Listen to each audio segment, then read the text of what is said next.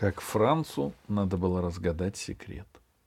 Однажды Франц, как обычно, шел в школу с Габи и заметил, что лицо у нее какое-то странное. — Ты чего? — спросил Франц. Габи загадочно улыбнулась. — Скоро я кое-что получу. — И что? — Отгадай. У Франца не было никакого желания отгадывать, но он боялся, что Габи обидится, и поэтому спросил. «Пятерку?» «К школе это не имеет никакого отношения», — сказала Габи. «У меня будет кое-что обалденно здоровское». «От твоей мамы?» — спросил Франц. Габи хихикнула. «Да, и от папы тоже».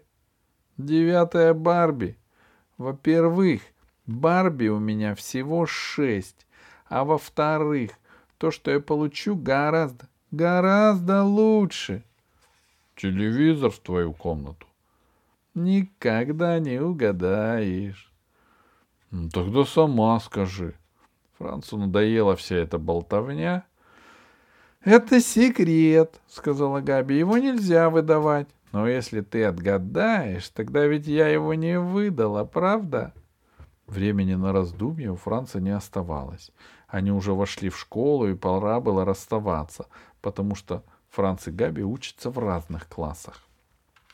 «Пока, до скорого», — сказал Франц. Угу. «Может быть, ты еще догадаешься?» — крикнула Габи и побежала в свой класс. «Про что догадаешься?» — спросил Берхард Мост. Он вошел в школу вслед за Францем и слышал, что сказала Габи. Франц ответил. Она что-то получит от родителей, и я должен отгадать, что это будет. Вот глупая. Эберхард постучал пальцем по лбу. Ему очень хотелось быть лучшим другом Франца.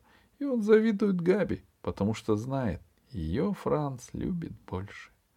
Она не глупая, сказал Франц. Она просто Своеобразная.